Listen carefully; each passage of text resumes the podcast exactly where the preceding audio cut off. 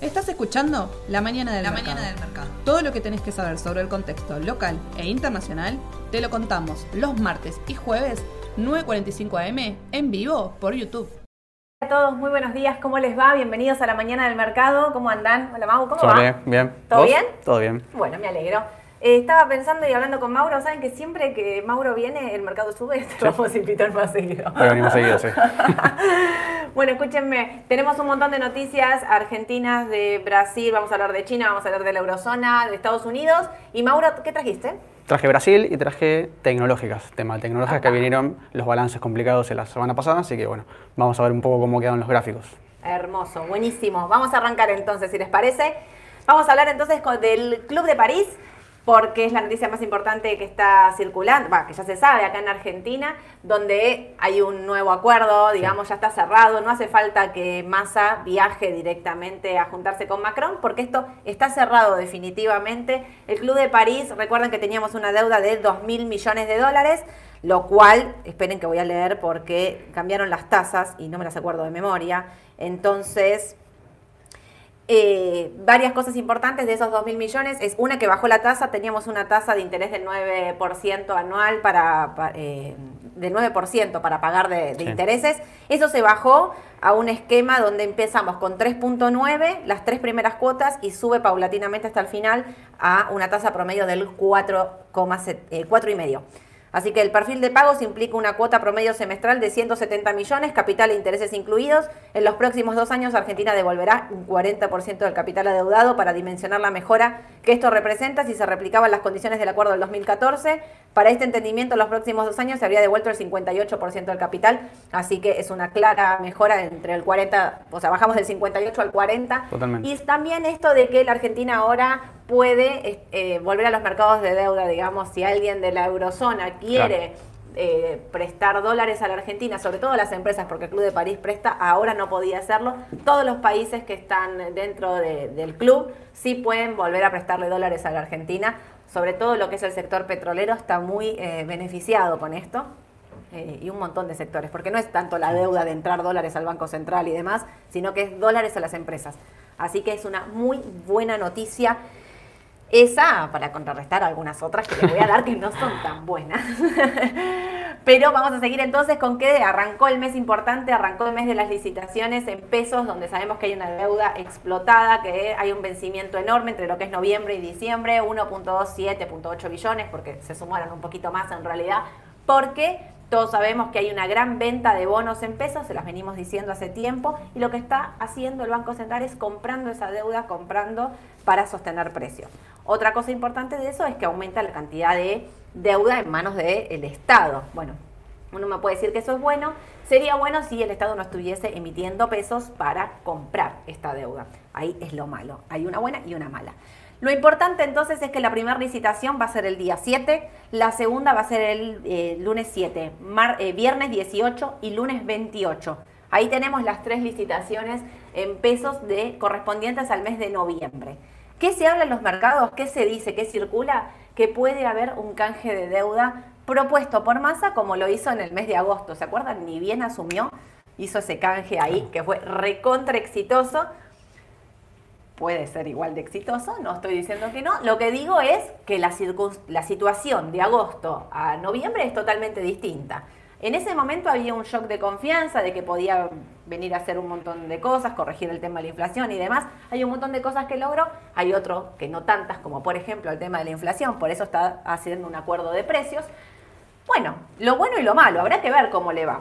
Me parece que ahí lo que tenemos que, que evaluar es que va a tener que convalidar una suba de tasas, sin Sí. duda, porque estas tasas, así como están, le va a ser muy difícil que renueven, porque la inflación no da una señal, por más que haya bajado, estamos hablando de un 6%, 6.3%, no da mucha señal de, de- de descansar, digamos, fíjate, No, bueno, y ahora el tema de las prepagas, que a dos dígitos, casi 14% van a aumentar, digo la prepaga porque es lo que está, lo que dijo Cristina que estaba mal, incluso él también salió a decir que estaba mal, Sí. ojo con eso.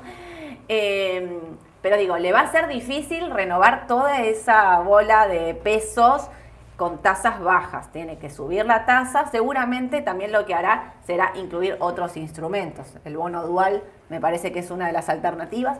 Y otra cosa también es que tiene que intentar convencerlos más largo plazo, ¿no? Porque digo, si esto lo tira el 2023, está bien, gana tiempo ahora, pero qué difícil va a ser el 2023, porque el 2023 está tallado de, vencimientos y aparte le mete presión porque el 2023 es un, año electoral y es muy difícil renovar en pesos con el año electoral. Ustedes piensen si hubiese renovaciones o licitaciones en la previa, si hubiese paso, digo, agosto.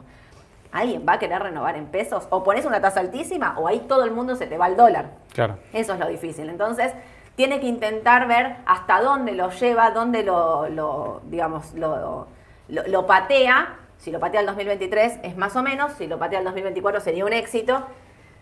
50% de esta deuda está en manos del Estado, que eso se va a canjear seguro, pero el otro 50% está en manos de privados, fondos comunes, que son los que están generando la salida y los que están presionando.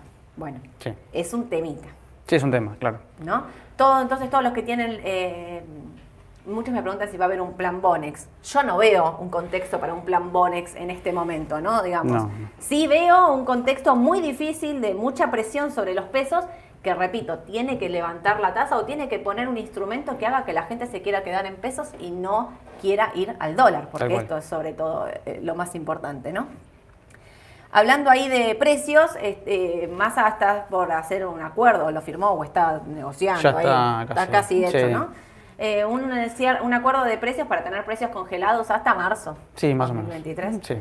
Para, con el único fin de controlar la inflación. Bueno, ahí hay como muchas versiones también de que lo va a lograr, no lo va a lograr. La verdad es que el acuerdo de precios hasta ahora, si es para controlar la inflación, hace años lo vienen aplicando, no está dando resultado. A los hechos me remito, ¿no? Inflación de tres dígitos vamos a tener.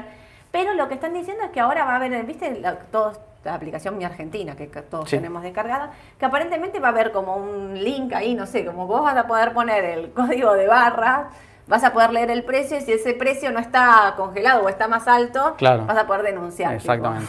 terrible. Exactamente. o sea, bueno, yo no sé cuánta gente te animará a ir a decir denuncio que, no sé, tal supermercado, pero bueno, nada. Eh, por ahí es automático, lo haces desde la aplicación. ¿no? Igual es como. Puede ser, pero hay que ver cómo termina después. Mucho control de precio entonces para ver si pueden contener el tema de, las eh, no de las tarifas, digo, el tema de la inflación, pero se viene el tema de tarifas que tiene que ser a partir de este mes, vamos a ver si lo habilitan. Eh, vieron que yo les contaba que cuando la gente no se anotó los subsidios y que lo frenaron, esto tenía que ver con que los sectores más bajos no se habían registrado al subsidio y les iban a llegar unas tarifas impresionantes. Lo que están haciendo ahora en una campaña muy fuerte es llamar por teléfono, llaman por teléfono a todos estos domicilios que ellos ven por sistema, que tendrían que tener un subsidio, no están anotados, a ver si los pueden hacer anotar. Así que ahí están corriendo contra reloj para ver si pueden al menos controlar ese temita.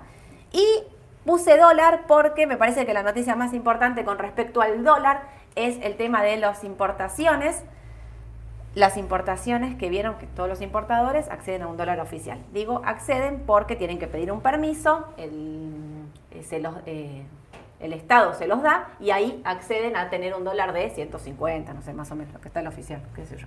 Ahí, 156, casi 157. A ese dólar es al que acceden para traer la mercadería, importar los containers y todo. La realidad es que esto está totalmente frenado, no le dan un permiso a nadie, nadie podía acceder a este tipo de cambio porque, nada, el Banco Central frenaba ahí porque hay pocos dólares y lo estaban reviendo. ¿Qué anunciaron a partir de ayer? Que las importaciones se van a poder liquidar a 300 pesos, ¿no? Dicen 300 pesos porque en realidad lo que están mirando es este tipo de cambio. El dólar MEP, aproximadamente 2.93, pero eso haces un redondeo de 300, entre 307 y 293, haces 300. A ese tipo de cambio es al que van a poder acceder para, para importar.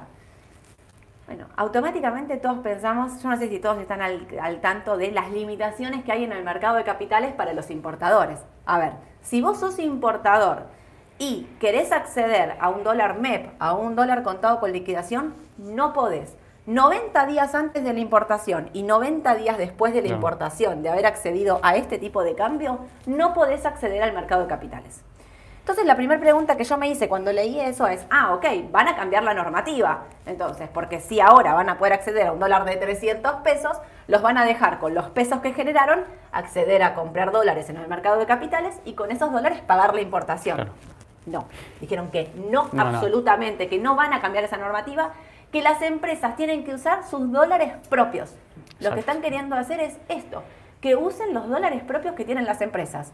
Bueno, ¿qué tema? Porque yo imagino que casi todas las empresas tendrán, pero algunas querrán usarlos, otros no, otras patrimonio. Bueno, nada, no me quiero meter en un tema que es bastante complicado, pero sí me parece que es una medida como rara, complicada, porque lo lógico sería que vos permitas a estos importadores a que accedan al mercado de cambios libre, digamos, MEP en blanco, ¿no? Me estoy refiriendo a todas las operaciones reguladas, porque el dólar MEP es un dólar en blanco regulado que va a parar a tu cuenta del banco, de la empresa que tiene abierta en cualquier sociedad de bolsa.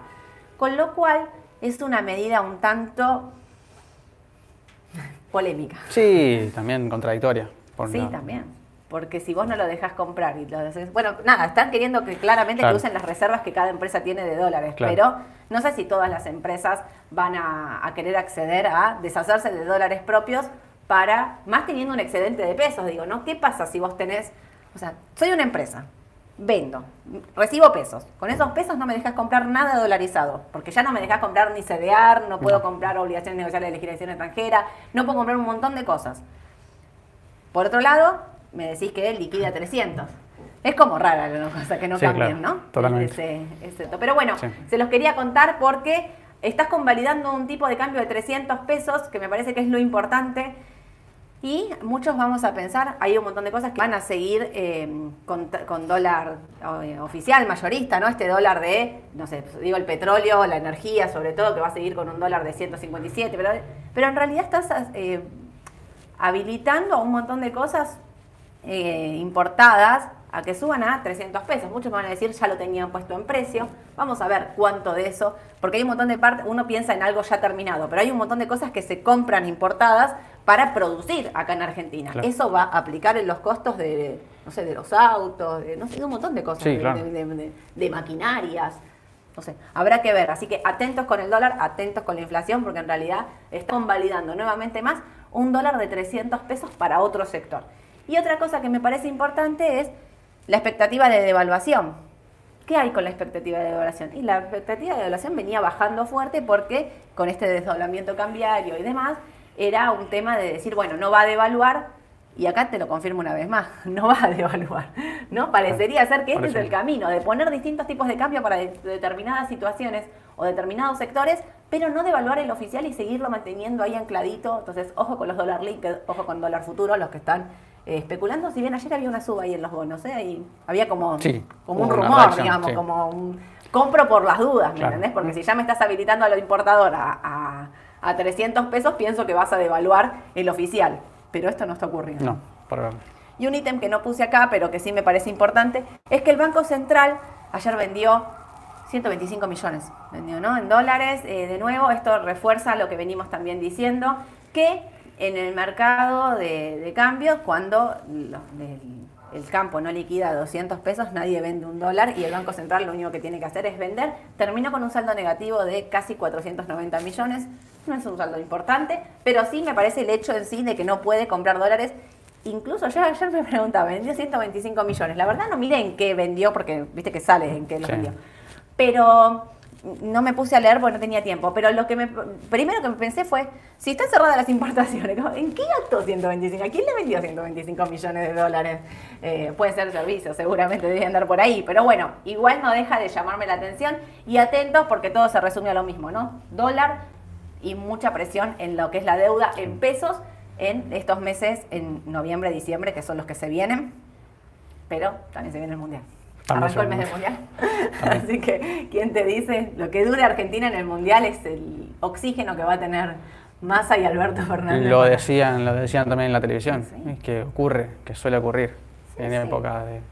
Porque está todo el mundo como mirando en otra cosa, Y sí, el foco de atención va para otro lado, me parece, sí. Claro, ahora, te digo, el día que Argentina se va al Mundial, que ojalá que no, que llegue a la final, por favor te pido, que yo quiero eso también, ahí todos vuelven a, che, aumentó los precios, aumentó esto, aumentó lo otro. Ahí se vuelven a poner. Y aparte diciembre, que es un mes siempre eh, donde la gente se pone un poquito más nerviosa, apenitas. totalmente. En fin, Paso entonces a lo que es, mándenme consultitas, ahora cuando Mauro termina voy a estar contestando. Paso entonces a lo que es Estados Unidos. Fed, la Reserva Federal está reunida hoy y mañana, van a anunciar la tasa. Recuerden que el consenso del mercado dice 75 puntos, casi descontado, pero me contaba ayer, che, mira que hay como unas encuestas que empiezan a hablar ya de un porcentaje de gente que en vez de 75, ¿eh? Che, ¿la baja 50? Menor, sí. Si la baja 50 el mercado vuela, esto se los digo desde ya. Si es 75 el mercado para mí lo tiene descontado, pero como dice Ale, hasta en la letra chica de los balances, la letra chica de lo que va a decir la Reserva Federal, muy importante porque ahí va a anunciar, o más que el punto de si sube 75 o 50 es qué espera a futuro la Reserva Federal directamente con eh, el tema de precios y cómo lo está viendo, cómo lo está siguiendo. Ahí me parece que es lo importante y lo que va a dar... Eh, que hablar, ¿no? ¿Cómo, cómo sigue este tema? Ayer vino, para seguir un poquito, con la eurozona, el tema hablando de inflación, que la inflación, como decimos, es mundial. Vino el dato de la, de la inflación en la eurozona, vino por encima del estimado, porque el estimado era 10.2 y vino 10.7, así que la inflación, pero también decíamos, vieron que el Banco Central Europeo subió la tasa eh, la semana pasada, por ahí lo está haciendo un poco más tarde, bastante más tarde que Estados Unidos, así que hay que esperar meses bastante difíciles también en Europa con respecto a la inflación. Ojo con Rusia, ojo con el petróleo y ojo con que ahí está llegando el invierno bien frío. Si bien está haciendo calorcito todavía en algunos países, pero cuando vengan esas tarifas va a ser un tema y eh, terminó ganando Lula por 2 millones de votos. 2 millones de votos es absolutamente la nada misma en Brasil, porque votaron más de 100 millones de personas, así que un número impresionante. La, la, elección de Bolsonaro, viste que la otra hablaba, creo que Lucas decía, nunca se da vuelta el que gana. Bueno, casi, casi lo da vuelta, porque la cantidad de votos que recuperó Bolsonaro, impresionante. Ganó Lula, ¿Cómo queda la situación en Brasil? Hoy Bolsonaro no reconoció la derrota y está esperando el conteo de los militares a ver qué dan. Dicen que hoy va a salir a hablar. O sea, desde el domingo Bolsonaro no mencionó palabra. Cortes de rutas, camioneros. Está bastante pesada la situación en, en todo lo que es Brasil por protestas. Va a estar difícil Brasil. Va a estar muy difícil gobernar para Lula en un país con casi el 50% en contra y un Congreso en contra. También, sí. Recordemos que Lula igual no es el Lula anterior, digamos, de su gestión anterior, tiene otro tipo de, vicepresidente, tiene otro tipo de ministro de Economía, que nada que ver con su gestión. Muchos estaban hablando de va a ser un Lula moderado, el mercado lo va a apoyar, bueno, en fin. ¿Qué pasó en el mercado?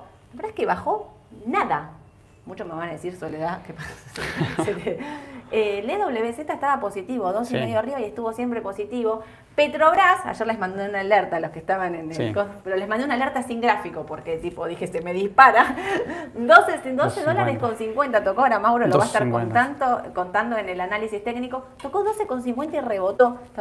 Llegó a 13.20, volvió para abajo, 12.80 más o menos. Hoy estaba subiendo en el pre. Está subiendo en el pre me parece que los que tenían Brasil, digamos, nada, estaba descontado porque estas no son bajas fuertes. Las bajas fuertes fueron las de Argentina, 50% abajo cuando ganó Alberto Fernández. Pero lo que quería contarles de Petrobras, esperen que lo encuentro porque me lo anoté por aquí. Eh, el 3 de noviembre, hoy que es primero, el jueves viene el balance de Petrobras y viene el estimado, como todas las petroleras, es muy bueno. Hay un informe que me pasaron con un precio eh, objetivo a 12 meses de 18 dólares. Bueno, me está cargando. Pero tenía mm, eh, muy buenos... Eh, la perspectiva que del balance que va a venir, como toda petrolera, es muy buena, que crezca en ventas, un desendeudamiento sostenido, así que había buenas perspectivas para la empresa. Refiero a que por ahí es una oportunidad de compra. Obviamente Petrobras es un papel eh, bastante volátil y muy político, así que tengan cuidado, digamos, no estamos hablando de un papel eh, conservador, tranquilo ni nada, mm. pero como todas las petroleras, para mí va a venir bien ese balance, que es lo que viene pasando con Vista, Exxon, Chevron y todas las petroleras del mundo, vienen estando muy muy positivas por el tipo de, petróleo, que el, precio sobre todo que, tenemos actualmente. Así que a mí me parece que, para los que le están preguntando, bueno, Mauro ahora lo va a contar en el AT seguramente. China, una de las cosas, vieron que en el PRE está subiendo todo. Eh, Estados Unidos, aparte de lo que está de la Reserva Federal, viene subiendo todo porque China parece que va a hacer una reunión, un consenso de alejarse de la política COVID-0. Sí.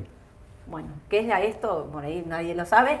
Eh, China todavía sostiene la política COVID-0, que quiere decir que si hay un caso, cierra todo.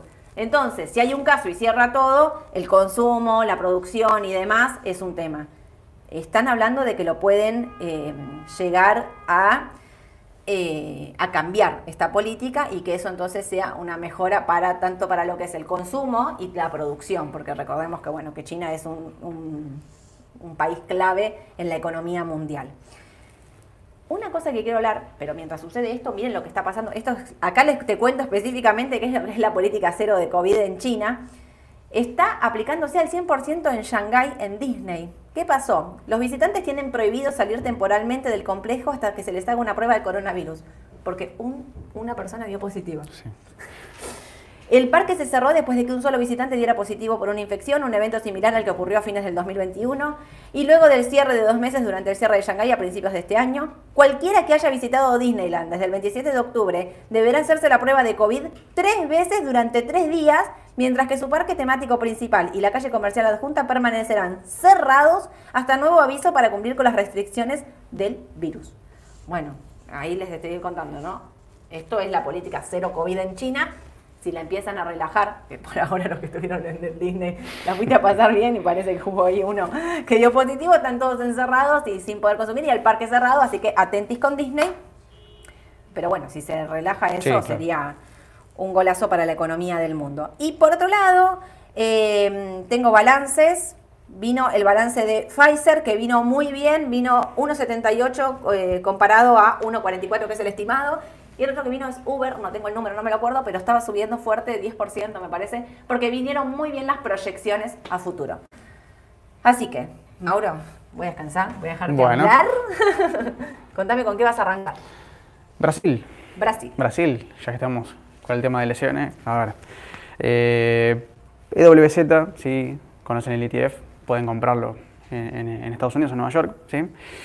Eh, desde lo que es análisis técnico, es un ETF que está prácticamente lateralizando. ¿sí? Está lateralizando entre valores de 25 dólares, 35 dólares, no más que eso. ¿sí?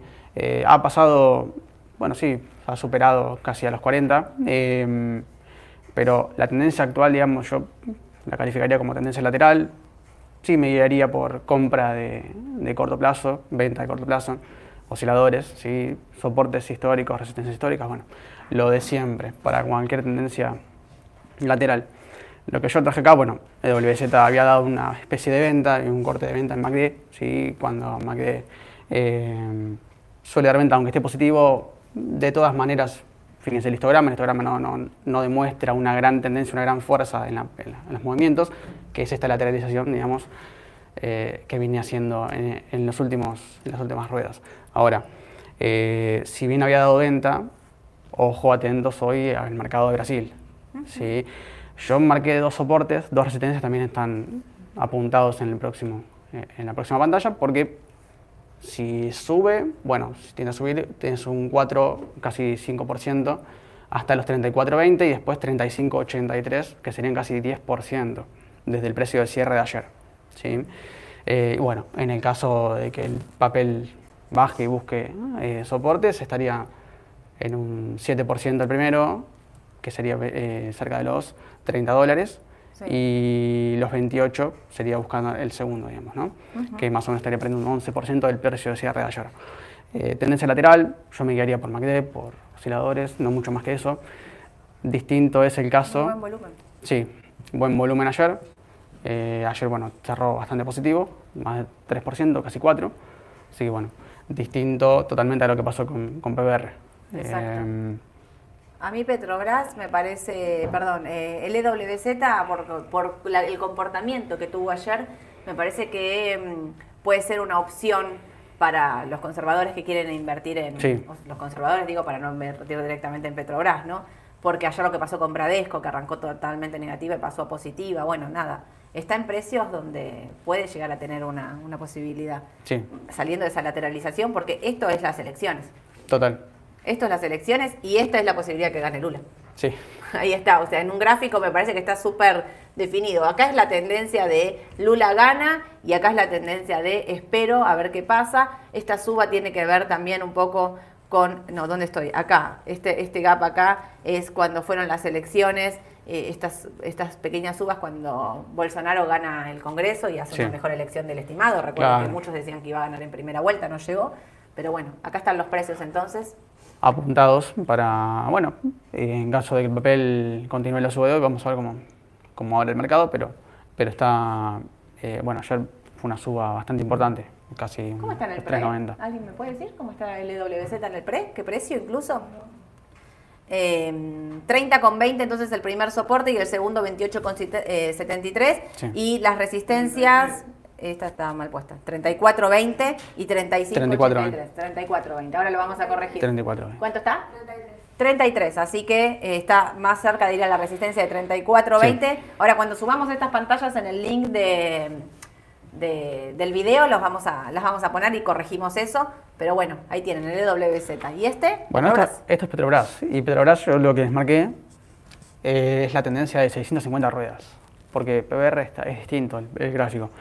Eh, la tendencia es alcista. Si uno la ve a largo plazo, es alcista. Desde 2020. Entonces, si bien se puede guiar con resistencias y soportes históricos, lo ideal es que siga dentro del mismo canal alcista. Sí, sí continúa la tendencia, obvio. Eh, mismo había dado venta en, en MACD, en osciladores, pero bueno, eh, yo estaría más cerca de comprar que de vender. Eh, hoy, hoy, más allá de la, de la venta que dio a corto plazo, yo estaría más cerca de comprar que de vender. El próximo soporte, quizás, bueno, eh, cerca de los 12 dólares. Yo dudo que lo, que lo pueda llegar a alcanzar en el corto plazo. Después, bueno, eh, 11 dólares, 11, 17 sería el, el próximo soporte. Ya eh, más descartado aún. Em, yo me guiaría más por los dinámicos que otra cosa, por la misma tendencia, ¿no? Sí, las resistencias les prestaré atención porque está en 14.80 y 16 dólares, que son las, las claves, las importantes. Puede superar 16 dólares, sí, tranquilamente, si continúa con estos picos de alcistas. Em, bueno, Ayer los 12 dólares Sí. con 50 funcionaron a la perfección Sí. porque tocó 12 con 50 y rebotó, se fue a 13.20 y, Sí. y llegó a- después a, a estar, eh, terminó 12, 12.86, 87, no sé si en el pre cómo está, Em, pero, pero bueno, hasta, el- hasta, hasta 14.81 es un casi un 15%, un 14 y hasta, bueno, hasta 16 es un 24. 24%. Un. Tranquilamente podría alcanzar. 12.90, está subiendo un poquito entonces con respecto al cierre de, Bien.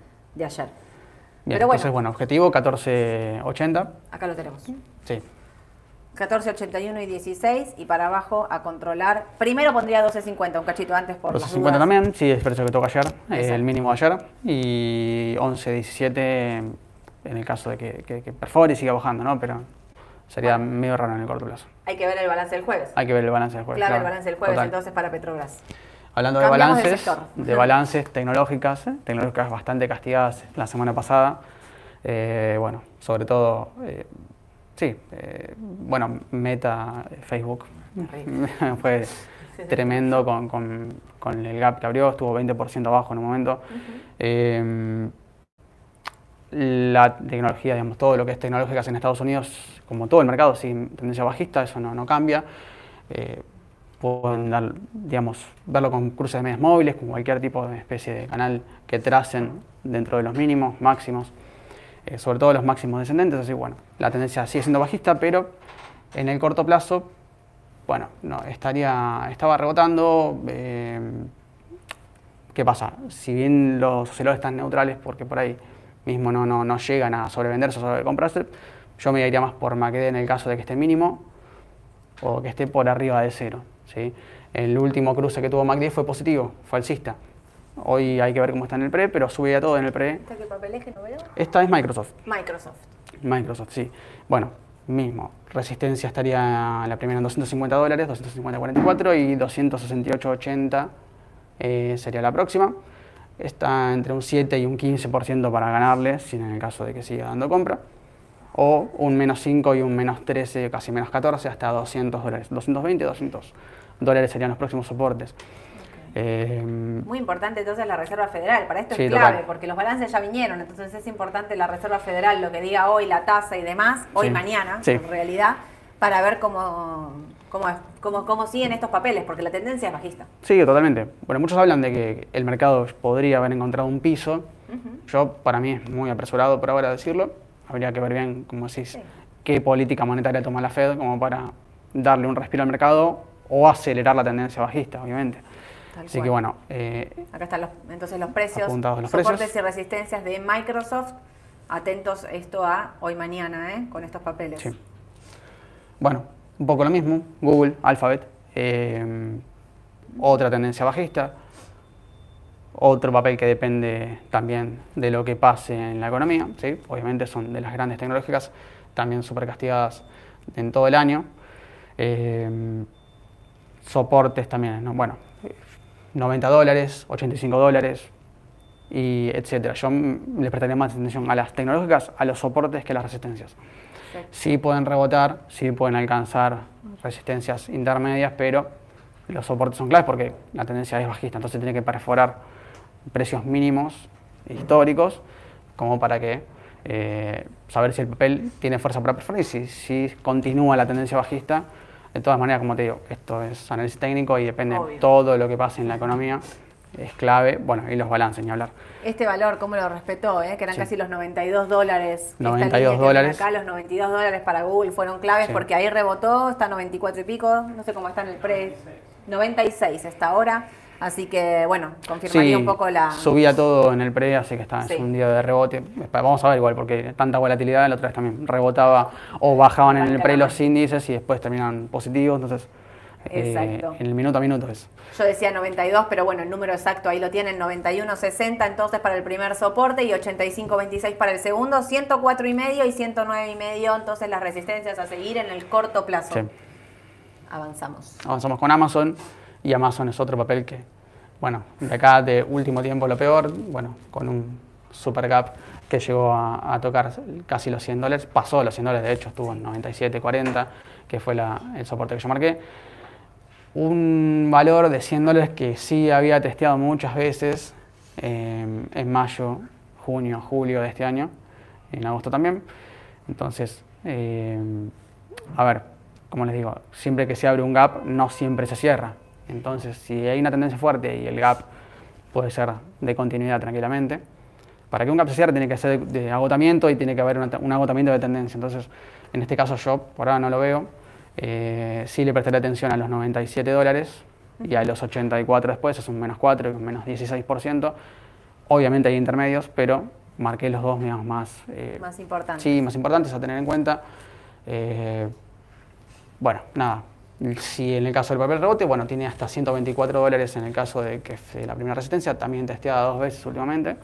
Y si no, después, bueno, quizás ir hasta los 137, 140 dólares en esa zona, donde cerraría este cap, ¿sí? abierto en mayo.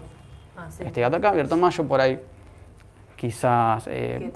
Sí, vamos a ver cómo, cómo surge, cómo sigue el mercado, pero yo lo veo probablemente siga la tendencia a la baja, como todo. Sí, la tendencia es bajista y lo que puede haber es un rebote contratendencial, que no, es un cambio de tendencia. Pero los rebotes contratendenciales, por eso les está marcando porcentajes muy altos, ¿no? Claro. 20% de suba, 34% de suba, porque los rebotes contratendenciales son eh, bruscos, son violentos, porque son atrás de una noticia o de un rumor o de lo que sea. Y esos rebotes es clave agarrarlos con los osciladores, con tanto MACD como los más rápidos, entonces eh, en los cruces son donde, bueno, si no hay falsas señales de entrada o de salida, pueden agarrar los rebotes y operar con tendencia bajista y salir igual ganando en el mercado.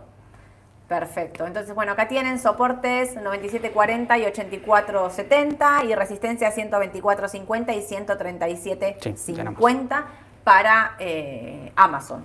¿Y está? Bueno, la última, Apple. Apple. Apple, que bueno, había tenido, había lanzado el último iPhone hace poco, no había tenido el éxito que había tenido el anterior lanzamiento. Eh, Fíjense que a diferencia de Google, de Microsoft y los demás papeles, em, los rebotes de Apple los rebotes contra tendenciales de Apple son mucho mayores o son mucho más parejos, obtienen menos volatilidad y menos gaps que los demás gráficos. Fíjense que es la diferencia notable que tiene Apple. Eh, había también, bueno, eh, clave los balances de todas estas empresas siempre en, el mercado. Pero bueno, eh, hoy está rebotando, había dado un cruce alcista. Yo, yo compraría, ya dio compra a eso más o menos en fines de octubre. sí, mitad de octubre. Sí, mitad de octubre y todavía creo que continúa el rebote. Yo le prestaré más atención en este caso a las resistencias que a los soportes, porque evidentemente es un rebote contra tendencial y creo que por MACD lo que interpreto yo es que todavía tiene todavía para, para subir. Bueno, 157, 163, 175, ahí marqué bastantes porque le di mucha importancia a, las resistencias en este caso porque creo que es un rebote contra tendencial. Que esta ya está en, camino, en el medio del camino. Y si me preguntan a mí si compran, sí compran, yo compraría. Ok, comprarías en estos precios. ¿Cuánto está? ¿Alguno me puede decir cuánto está? 155 ahora, en este momento. o sea, pasó la primera, ahí la de 153. Ahí tenemos la primera, entonces el 157, acá las tengo. 157 y iría camino a los 163. Esos son los precios. Entras en 155. Yo sí. Yo entraría. Sí, apuntaría a 163 o un poquito más. Perfecto. Esta era la última, me dijiste, ¿no? La última. Buenísimo. Bueno, espectacular, pero pará. No, no, solo. Te voy a leer el listado de las cosas que te preguntan porque que mm, si pueden ver Caterpillar, así que andan Caterpillar, sí, eh, para anotar. Bueno, nos preguntan mucho entonces si podemos recomendar algún ETF. Bueno, en este, en este contexto, el QQQ, que es el tecnológico con respecto a todo lo que estuvo contando Mauro, de no perforar los 277 es, eh, tiene para ir a buscar los 303, los 305, es una posibilidad.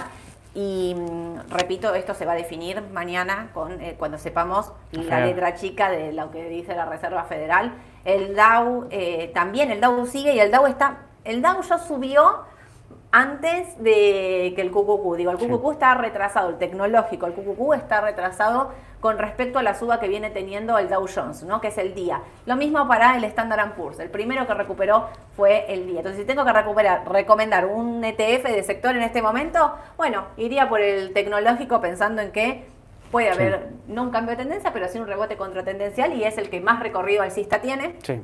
Así que eh, me preguntan por ETF y mientras estoy pensando, se me viene a la cabeza, habría que ver el XLE, habría que ver un poquito eso, todo el sector de, energía, de petróleo, de cómo viene, ¿no? Y, y pueden ser unas alternativas porque los balances vinieron muy bien. Eh, me preguntan de Ternium, de Texar y demás. Sabés que ayer vi un avance, todavía no presentó el balance, pero sí vino un avance, un adelanto de lo que va a ser ese balance. Muy bueno, excelente, excelente Ternium, excelente Texar, ventas mejores, mejor proyección. Em, con la apertura, con el mejor consumo que hay en el mundo entero, porque recordemos que venimos como de comparando contra meses pandémicos, entonces que eran espantosos, muy buenos, así que Texar, eh, Texar aparte le sirve acá para los que eh, quieren agarrarse algo al dólar, oficial, está... Eh, puede seguir ese recorrido, digamos, se ancla eso también, ¿no? Que sería una devaluación, va a estar subiendo. Eh, TX es el CDR de Eternium para los que quieren operar directamente. El CDR o pueden operar TX directamente afuera. Eh, la expectativa de esos balances es muy buenos, así que si me estaban preguntando por eso, es una, mm, una buena una, me parece que una buena inversión de mediano a largo plazo. Así como digamos Tenaris, ¿no? Vieron que yo ya vengo recomendando Tenaris, que creo que ya está en los 31 dólares, la empezamos a, a, recomendar ya por los 26, 27 dólares tiene recorrido hasta los 36 porque también estaría viniendo bien. Eh, nos piden que hablemos de Meli. ¿El jueves viene el balance de Meli ya? ¿Este jueves, en el pre o en el after? ¿Alguien sabe? Yo te digo. Meli, ¿te piden? ¿En el after? Hermoso. Meli, Mauro va a estar hablando de Meli en el jueves a la mañana para que sepan qué hacer con los que tienen Meli y los que quieren comprar Meli antes del balance. Me encantó. Perfecto. Así que el jueves vamos a estar hablando de eso y nos preguntan sobre Coinbase. Coinbase es más difícil de analizar porque tiene poca historia para atrás. ¿No? Es un, aparte está adaptado a las criptomonedas, es un papel recontra volátil, lo que pasa es que ahora las criptos están recuperando un poquito, pero bueno, es un papel muy difícil de operar y con poca historia. Eh, podemos darle igual, podemos darle un giro de corto plazo. Dale, ahí está, me gustó. Eh, o, comprimir el gráfico a, horario, así le cambia un poquito en, en vez de diario, le o sea, ajustamos la compresión. Sí, ¿Te gusta el mundo de las criptomonedas? Sí, estoy más en el trade que otra cosa. Coinbase, para los que no saben, es eh, una empresa que cotiza en bolsa, que es un exchange, o sea, es donde se operan las criptomonedas, digamos, ¿no? Y cotiza en bolsa. La primera empresa que va a cotizar en bolsa que relacionada a los exchanges de criptomonedas fue se destruyó cuando salió, fue un desastre, salió en muy mal momento también, eso hay que decirlo. Me preguntan qué dividendo paga Petrobras, la verdad no me acuerdo si ya lo tiene pactado, pero Petrobras mm. paga dividendos reseguidos sí, y paga unos dividendos altísimos. Voy a mirarlo bien exactamente para que les digo el jueves. ¿A L30 para abajo o podemos esperar rebote? Y bueno, va a estar muy difícil el tema de Argentina con respecto a las últimas, estas licitaciones que va a haber. Muchos estaban pasando a dólar, va a estar ahí pendiente del dólar. Yo creo que eh, se está moviendo entre una banda, no llega a los 23, ¿viste? O sea, en 20, 20, 20 y medio, 21 ahí se cae pero la banda que venía utilizando era entre 18 y 23. Ahora estamos en 19 y pico. Bueno, si lo vas a mantener de mediano largo, para mí yo siempre digo, bonos argentinos son de entrada, me parece que, tienen un buen, un buen recorrido alcista, incluso con una reestructuración y demás. Pero a mí me preguntan por bonos argentinos, GD30 y AE38 también lo mismo. Meto en, eh, todos los bonos todos juntos.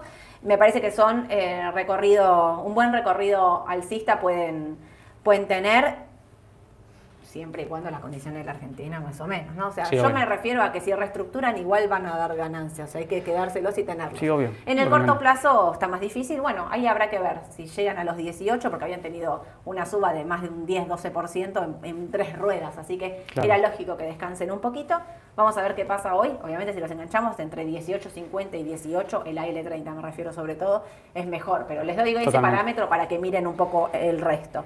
Te piden Aluar, Mauro, si pueden ver Bueno, dale. ¿Sí? Entonces, Aluar, Meli, Coin, Caterpillar. Bien. Todas esas para la semana que igual después te las anoto. Bárbaro. eh, Cepu, te sigo, te sigo La tengo, Cepu. Muchos papeles de Argentina nos están pidiendo. Vamos a hacer algo más de Argentina. Muy bien. Eh, ¿Qué otra cosa más? Bueno, lo dividendo lo, lo ¿Qué pasó ayer con Brasil? Porque mucha pregunta de Brasil también. Bueno, el tema de Brasil, vamos a ver qué dice hoy Bolsonaro. Clave para Brasil también, si va a reconocer esta derrota. Oh, yo lo espero que sí, porque si no va a ser un desastre, ¿no? O sea, terrible. Y escúchenme una cosa, acá voy a la última pantalla.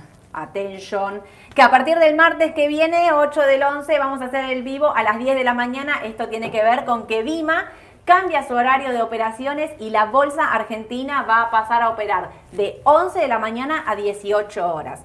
Estados Unidos también cambia su horario, Estados Unidos lo hace como todos los años y va a empezar a operar a partir del lunes 7, arrancan las operaciones 11.30 y cierran a las 18. Esto quiere decir ah. que Argentina va a operar media hora sin mercado de referencia no está bueno, no esperen, ya les digo, miren, se los digo allá, no esperen en esa media hora hasta que no abra el mercado de Estados Unidos, porque siempre es como un falso, no hay ni tipo de cambio, nada implícito que les pueda hacer saber si están comprando o vendiendo bien acá en Argentina.